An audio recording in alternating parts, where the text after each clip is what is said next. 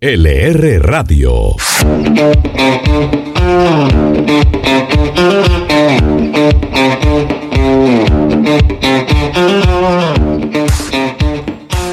Arranca un episodio más de LR Radio, un espacio que hemos creado para hacerle el seguimiento a las noticias económicas, noticias de finanzas, noticias de negocios, movidas empresariales que han marcado la semana. Una semana muy trepidante en lo económico, una semana marcada por reforma tributaria, por asamblea del BID y porque llegamos a un millón de vacunados. Les habla Fernando Quijano y esta mañana, como siempre, nos acompañan los editores de la República.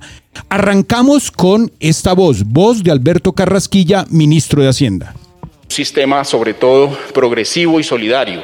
Quienes más tienen, eh, más deben aportarle al sistema y eso es uno de los principios que hemos visto esta mañana. Pues con estas voces se nos ha anunciado lo que antes nos anunciaban cada 23 meses, pero ahora nos lo anuncian cada año. Reforma tributaria. Doña Noelia, ¿Qué nos dejó la comisión de expertos esta semana? Pues sí, se va a presentar esta nueva tributaria que recordemos, pues primero que es la tercera de este gobierno Duque y lo más probable es que se presente este martes 23 de marzo y lo que crearía es que se paguen más las personas que más tienen. ¿Cómo se puede hacer esto? Pues los expertos internacionales ya nos han dicho algunas de sus recomendaciones. Una de ellas es grabar a las pensiones más altas con unas tarifas efectivas justas. Entre otras de las recomendaciones se, eh, se dijo eliminar las exenciones y deducciones del impuesto de renta, que ampliar la base de las personas que más pagan, o también eliminar el impuesto 4 por mil, el ICA, y frente al IVA eh, se recomendó grabar más bienes con esa tarifa general de 19%.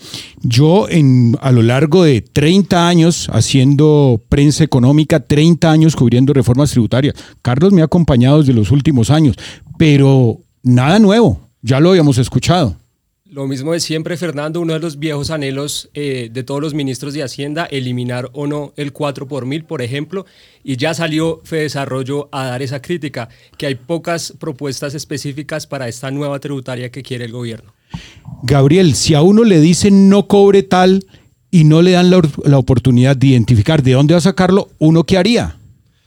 Pues básicamente esa es la pregunta que se tiene que plantear el gobierno y sobre todo los legisladores, porque el riesgo es que esta tributaria también se vuelva a politizar y nos quede una colcha de retazos a medias.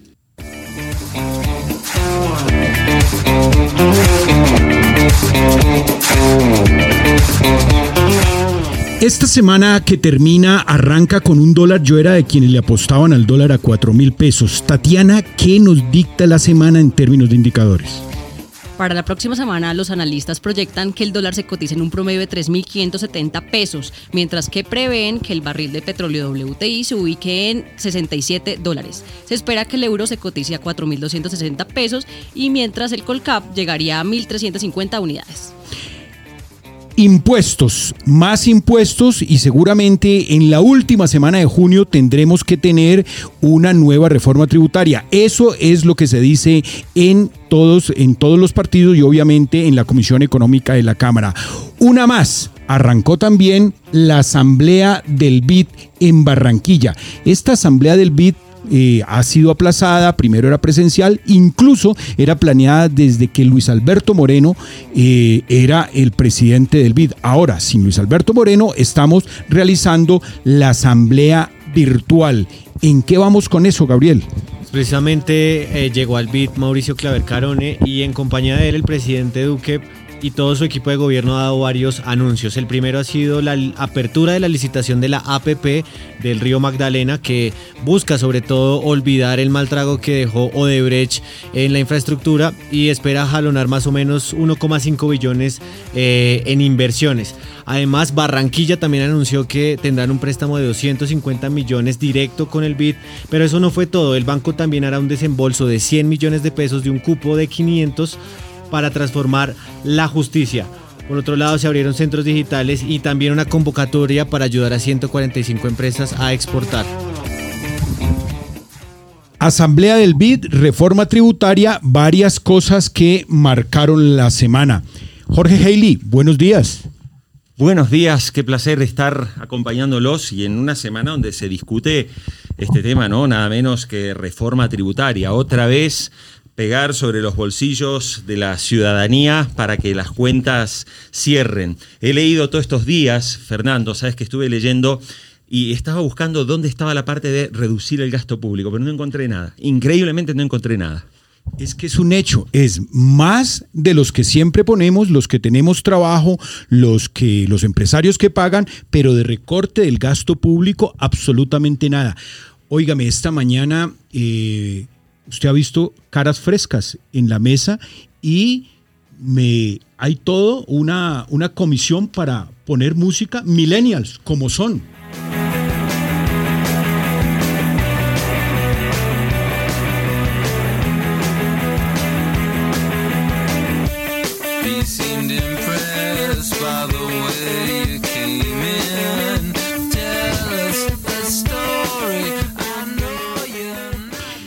Baby Boomers, Generación X, Millennials, todos marcados por una música. Eh, obviamente, yo soy más noventero, más ochentero, incluso setentero. En los 60 era muy bebé. ¿Qué canción está sonando, Tatiana? Esta es Reptilia de Strokes, una banda que estuvo en Stereo Picnic, eh, si no estoy mal, hace dos años, eh, y son muy caracterizados porque son niños de un colegio privado de Nueva York que todos estudiaron música o algo así, eh, y formaron una banda como desde los 16 años y se hicieron muy, muy famosos. Baby Boomers. Los Baby Boomers nacen después de la Segunda Guerra Mundial, son los nacidos en época de posguerra, más o menos 1945-1966. En el 66 aparece la generación X, una palabra acuñada por un periodista que dice, mire, hay una generación que tiene una X por delante y lucha siempre por despejarla. Van desde 1900, más o menos 66, hasta el 84, cuando llega MTV que es lo que da origen a estos señores, la generación X. La generación, la generación millennial, que es la que nace a partir de MTV y sobre todo es la generación que ya siendo muy jóvenes, o sea, siendo todavía niños, son los que se empiezan y descubren el mundo de Internet. Porque la generación X realmente nos ponemos en contacto con Internet cuando ya teníamos más de 20 años. En cambio, la generación millennial empieza a conectarse ya con el mundo digital y con el mundo de la web eh, prácticamente cuando tienen 8, 9, 10 años, ¿no? Y después ya tenemos las generaciones, por supuesto, posteriores, que es la que llamamos ya la Centennial, que es la generación nacida en el 96, que es 100% digital. Sabe que una de las cosas que marca la generación X y que yo la verdad le confieso, Jorge, le confieso muchachos, que pocas veces me he montado en un Uber. Tenemos noticias sobre Uber. Sí, una de las grandes críticas que siempre se le han hecho a Uber, la aplicación de movilidad en todo el mundo, incluso en Colombia, es la forma en que mantiene el vínculo, laboral con sus conductores. La app siempre ha respondido que su plataforma solo conecta conductores con usuarios y que por eso los choferes no son sus empleados. Pero ahora pareciera que se empezará a ver un cambio en ese fundamental de la app. ¿Y cuál es la razón? Que Uber anunció que dará a sus conductores en Reino Unido el estatuto de trabajadores. Esto los obliga a pagarles tanto salario mínimo como vacaciones. ¿Por qué se dio este cambio? Eh, la Corte Suprema de ese país dictaminó hace un mes que los conductores pueden ser considerados trabajadores y por tanto sujetos con beneficios sociales. Jorge, uno de los espacios más reconocidos de la República es algo que arrancó por fin, por pura y fina pereza del director a la sala de redacción de la República llegaban personajes muy importantes, empresarios, eh, rectores, eh, ministros, a hablar con el director. Un buen, día se nos ocurrió la idea de que esa conversación tendría que ser pública y desarrollamos los Insights. Los Insights son unos espacios que todas las mañanas, durante todos los días de la semana, aparecen eh, empresarios, rectores, embajadores, ministros, gente del gobierno para hablar con la sala de redacción. Hemos eh, grabado cerca de 700 insights desde, mil, desde el 2009 y obviamente gran parte de estos insights están en la página web de la República. Carlos, ¿qué pasó en los insights esta semana? El gobierno ha sido tacaño con la pandemia, la frase no es, nuestra, sino del exministro y precandidato conservador Juan Carlos Echeverry, quien fue uno de los invitados esta semana a nuestra sección de Insights. Además, nos habló sobre cómo ve la posibilidad de que se extienda o no el IVA a la canasta familiar. Después de un año de estar encerrados, de pandemia, de enfermedad, incluso de fallecimientos, de muertes, pedirle a, las familias que, que paguen más por la comida es muy duro. Yo creo que los economistas estamos siendo un poco sordos. Hay una sordera frente a lo que está sintiendo y doliendo en la calle. Yo no creo que sea el año para aumentarle el costo de la canasta familiar a los colombianos. Y también tuvimos a Ricardo Gaviria, presidente de Cerro Matoso, una empresa que deja 370 mil millones de pesos en regalías e impuestos, pero que se queja de la falta de seguridad jurídica en el país. Colombia desafortunadamente no ha decidido ser un país minero. Nosotros no hablamos de la minería abiertamente, no hablamos de los beneficios que tiene. Pareciera que hablar bien de la minería quita amigos y eso pues impide que de una u otra manera se hable abiertamente sobre esto. Pues tenemos casos de, empresas mineras de, alto rango importantes que, están tomando las decisiones de irse y eso pues no le genera tranquilidad a un inversionista que quiera venir al país. Entonces en ese, en ese aspecto Desafortunadamente no estamos en top en Sudamérica y en América donde se quiera hacer inversión minera y, los recursos están ahí.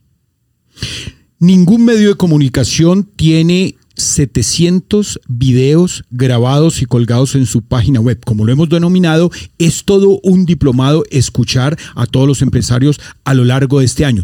Incluso por ahí pasó la siguiente, voces de la siguiente nota, que es el eterno tormento de Electricaribe. Pero parece que hay muy buenas noticias con lo eh, de lo Electricaribe, Vanessa. Así es, contrario a lo que muchos analistas proyectaban, Colombia salió bien librada de uno de los mayores casos de arbitraje internacional por su cuantía. Hablo del caso de gas natural o Naturgy, que hace cuatro años demandó al Estado colombiano por la intervención que hizo en Electricaribe. Según la multinacional, Colombia debía pagarle 4,8 billones de pesos porque esa intervención que representó para ellos, en pocas palabras, una expropiación sin indemnización, gracias al trabajo que hizo la Agencia Nacional de Defensa Jurídica del Estado, el Tribunal de Arbitraje Internacional falló a favor de Colombia y ya no se tendrá que pagar esa cantidad de dinero.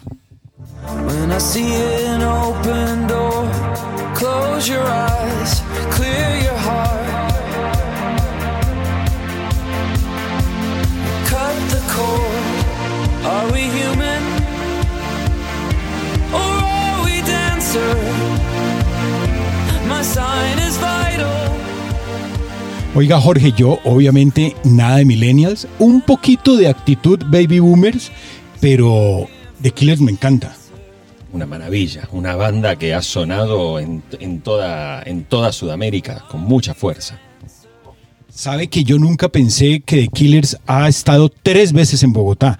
Y una de esas veces estuvo en un, en un, ¿cómo se llama? En un concierto, porque ya es que eso tampoco se llama concierto, que hacían en Bogotá antes de pandemia, por allá en esos años cuando se hacían conciertos, que se llama Stereo Picnic. Era hecho para Semana Santa, asiduos de Stereo Picnic. Yo alcancé a ver a Tatiana con botas pantaneras, a Joaquín con, con chaqueta, con chubasquero. ¿Y a usted le tocó Killers, Tatiana? Claro, ese va a ser como la gran, lo gran extrañado, lo muy extrañado para esta, esta Semana Santa. El año pasado tampoco hubo. Eh, y pues estamos con la lluvia de siempre, con el pantano de siempre, que era muy característico de Stereo Picnic, pero sin los conciertos. Joaquín también lo vi con Chubasquero en Stereo Picnic de hace tres años. No, totalmente. Yo soy fanático de los conciertos, pero acá hay una cosa curiosa y es que este año aún el Stereo Picnic está en veremos porque es que el Stereo Picnic históricamente depende de festivales como Rock in Rio y Lula Palusa en América Latina. ¿Para qué? Para que las personas, de, perdón, para que los artistas cuadren en la agenda y entonces Lola Palusa y Rock in Rio este año están cancelados. Es decir, lo más seguro es que tristemente para mí, para muchos, tampoco haya concierto en Jorge, usted es músico y usted sí debe ser de conciertos. Me gustan. Y voy a decir una cosa. Siendo generación X, el mejor concierto que, he visto en toda mi vida son los Rolling Stones. Son imbatibles. He estado con Coldplay, he visto a Maroon 5, he visto a Michael Jackson, he visto a Madonna, pero les aseguro, o sea, cuando vi el concierto de los Rolling Stones, yo sigo absolutamente maravillado. Así que los clásicos de clásicos, y muchos de nuestros oyentes seguramente son fans de esos clásicos, creo que los Rolling son imbatibles. Para ir a conciertos hay que hacerse vacunar. Llegamos a un millón de vacunas y también eh, con muchos problemas. AstraZeneca, que incluso había picado en punta con la patente, con el, con el desarrollo de la vacuna, pues está pasando ciertos problemas. Heidi Monterrosa, ¿qué problemas tiene AstraZeneca? La relación entre la Unión Europea y AstraZeneca se complicó más. A los retrasos de las entregas se sumó que al menos una docena de los países del bloque suspendieron la vacunación con el fármaco del laboratorio británico sueco, pues algunos pacientes que recibieron esta vacuna han presentado hemorragias y coágulos de sangre. La OMS señaló que los beneficios de esta vacuna son más que los riesgos, así que recomendó seguir las inmunizaciones. Copa América, Copa América. Fútbol, fútbol, eso es de las cosas que nos une, Jorge. Que la, bueno, pero Copa América sin público, ¿no?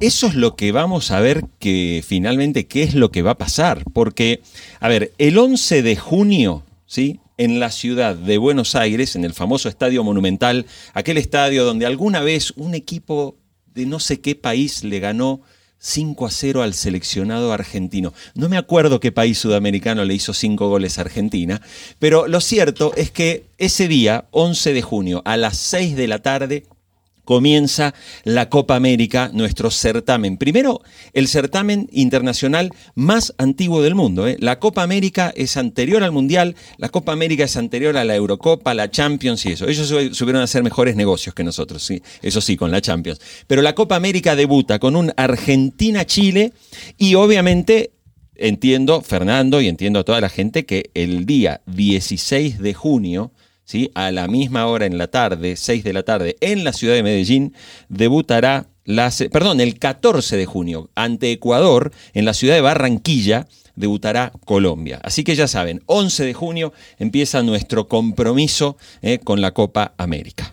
Pero Heli, ¿hay por qué hay, hay, digamos que una confusión todavía? Y es que en últimas, claro, está bien, empieza en Argentina, seguirá en Bogotá, Medellín y Cali con la final que será el 10 de julio en el Metropolitano de Barranquilla, pero ¿por qué aún hay dudas? Porque la petición de la Conmebol es aforo de 30% en los estadios como mínimo, pero el Ministerio de Deporte no ha dado la confirmación final de permisos. Y ojo, eso sería que el Metropolitano de Barranquilla pase de tener más de 46.600 personas a un poco más de 14.000. ¿Se imagina los precios? ¿A cuánto van a salir esas boletas? Oiga, eh, una de las secciones más importantes que desarrolló la República, un hijo de la pandemia, le pusimos, Jorge, ese .o.s emprendedores. Ese es un código de auxilio eh, internacional. Y era los emprendedores que necesitaban ayuda. Pero luego, con el uso, y es que ya ha pasado un año, se volvió SOS Emprendedor o SOS Emprendedores. Lilian Mariño es quien ha editado esta sección. Tiene un video, un comment semanal sobre el tema. Lilian, en el SOS Emprendedores, ¿qué tenemos? Esta semana hay una marca nueva de emprendedores que se llama Loro Moro. Ellos debutaron lanzando una colección de camisetas con materia prima reciclada. En esta eh, oportunidad se llama Nacimiento 20 y el plástico reciclado de cada camiseta está producido aproximadamente con tres botellas de plástico.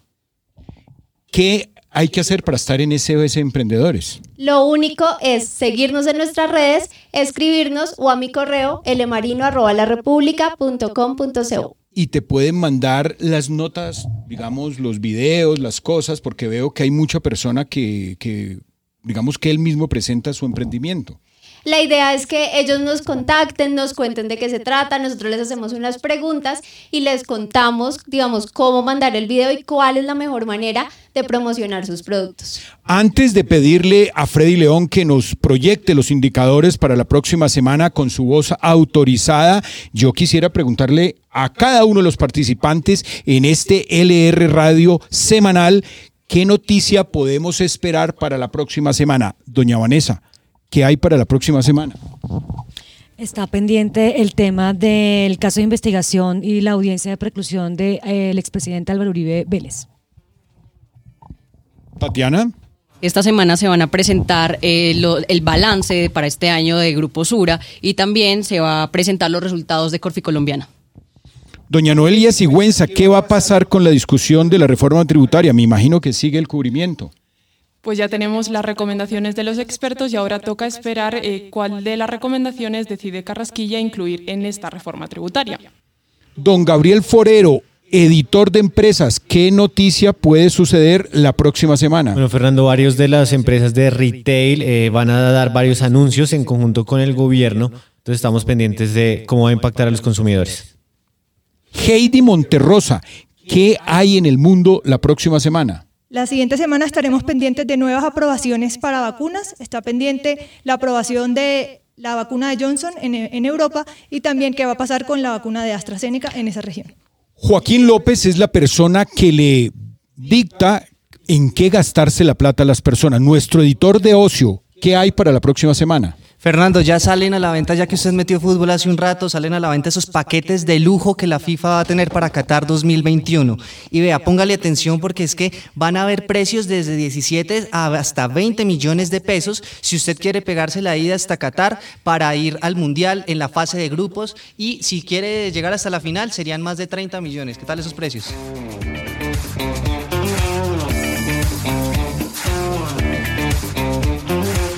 Jorge, llegamos al final del primer trimestre. Poco a poco, marzo termina eh, un mes relativamente malo. Enero lo perdimos, febrero fue relativamente malo, marzo va a ser relativamente malo y esperamos que la economía se reponga. ¿A usted cómo lo ve? A ver, yo tengo la sensación, Fernando, que este va a ser un año obviamente de rebote. Digo, uno mira, por ejemplo, las cifras, el gobierno chino está ratificando cifras de crecimiento del 6%. Sabemos que hoy la economía china sigue siendo uno de los grandes motores. Se, se espera, obviamente, en los Estados Unidos, se está mirando con un poquito de atención qué está pasando con los índices de precios y la inflación. Porque ¿qué es lo que ha pasado en Estados Unidos? Sabemos que por la pandemia de COVID, el gobierno ha implementado una cosa que no sé si a usted le suena, don Fernando, que es aumentar el gasto público ¿eh? y dar ayudas sociales y poner dólares en la economía para intentar eh, reactivarla. Hoy se mira con atención, y por eso me parece que hay que prestar mucha atención a esto de lo que pase en los Estados Unidos, qué va a ir pasando con los precios y con el comportamiento de los bonos. Siempre sabemos que en Estados Unidos el famoso flight to quality, es decir, cuando empezamos a ver que los bonos son el refugio natural de los inversores, es donde tenemos que mirar con atención lo que pasa en América Latina. Pero tengo la sensación que a nivel commodities, o sea, países como Colombia, como Argentina, como Chile, con el cobre, tienen una buena oportunidad este año porque me parece que vamos a tener una reactivación bastante más acentuada y ese rebote ¿no? de lo que vimos después de lo que fue el año pasado. Los indicadores, don Freddy León, para lo que nos espera la próxima semana, la voz autorizada de lo que pasará en el mercado secundario. Los analistas proyectan que el dólar se cotice en un promedio de 3.570 pesos para esta semana, mientras que prevén que el barril de petróleo WTI se ubique en 67 dólares. Se espera también que el euro se cotice a 4.260 pesos, mientras que el Colcap llegaría a 1.350 unidades. Cerramos siempre, como es habitual, nuestro eh, programa semanal pidiéndole a los participantes un consejo económico. Arranquemos, doña Vanessa Pérez. A propósito de la tributaria que habla de las pensiones, eh, vamos a recomendarle a nuestra audiencia que pida la doble asesoría, aquellos que estén pendientes eh, de ya de pensionarse, pensionarse, pedir la doble asesoría. Carlos Rodríguez, un consejo para nuestros oyentes. Con tasas de interés en mínimos, no es momento de invertir en un CDT. Saque su dinero si tiene un CDT y piense más bien de pronto en un FIC más rentable. Noelia Sigüenza, su consejo. También, pues esta semana los gremios y los empresarios deberán estar atentos a lo que lleve esta reforma porque eh, se hablará del IVA y les afectará directamente al bolsillo. Doña Tatiana Arango. Pues con el piloto de criptoactivos de la superfinanciera pueden entrar ya a las apps de, eh, de estas plataformas de intercambio de criptoactivos y ver que pueden comprar satoshis, es decir, mínimas cantidades de Bitcoin desde 60 mil pesos. Y Jorge, ¿qué le recomendamos a nuestros lectores? A nuestros lectores, nuestros oyentes y todas las personas que nos siguen en nuestras redes sociales. En este segundo episodio he decidido homenajear al presidente ya fallecido de los Estados Unidos, Ronald Reagan, con una de sus frases más célebres. Las nueve palabras más terroríficas en lengua inglesa son, soy el gobierno y estoy aquí para ayudar. Muchas gracias a todas las personas que nos acompañan y los invitamos para la próxima semana que sigamos construyendo LR Radio.